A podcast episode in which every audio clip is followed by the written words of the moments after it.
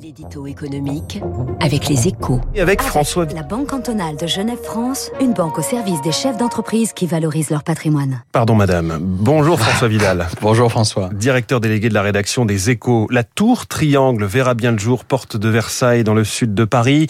Lancé en, 2008, ce projet d'immeuble de 42 étages vient enfin d'obtenir hier son permis de construire. Un délai XXL symbolique. Euh, des obstacles à franchir pour construire euh, dans nos villes, hein, selon vous? 13 bah, ans, hein. il aura fallu 13 longues années pour que ce projet obtienne un feu vert définitif. On est sur les mêmes bases que pour le chantier de la rénovation de la Samaritaine qui vient d'être inauguré après 15 ans de travaux et surtout de recours en tout genre. Dans un cas comme dans l'autre, ce n'est pas raisonnable. Hein. Alors c'est vrai, la tour Triangle n'est pas un immeuble comme les autres. Hein. Du haut de ses 180 mètres, elle ne passera pas inaperçue dans le ciel de Paris. Mmh.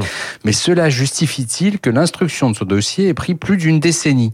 Je ne crois pas. Hein. Euh, je pense au contraire que ce délai est le symbole d'un droit à l'urbanisme qui marche sur la tête, euh, d'autant que ce qui est vrai pour les locaux d'activité qu'abritera la tour Triangle l'est également pour les immeubles d'habitation, dont on sait bien qu'il faudra en construire davantage à l'avenir pour répondre aux besoins des Français. Oui, alors tout de même, est-ce que le droit à l'urbanisme euh, n'a pas un petit peu bon dos dans cette affaire? On sait bien que les maires eux-mêmes sont souvent réticents à l'idée de densifier leur ville.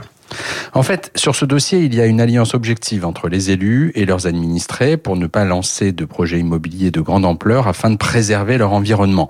La bétonisation des années 60 et 70 a laissé des traces. Dans ce contexte, le droit est devenu une arme redoutable, hein, mais cette logique touche à sa fin. En 2021, on ne peut plus défendre l'idée qu'il faudrait continuer à construire des zones d'activité et des lotissements de maisons individuelles à la périphérie de nos villes, ce qui a pour effet d'artificialiser toujours plus de sol et de promouvoir le transport individuel en voiture. La densification de nos villes est la seule solution et elle passe forcément par une rénovation en profondeur de notre droit à l'urbanisme.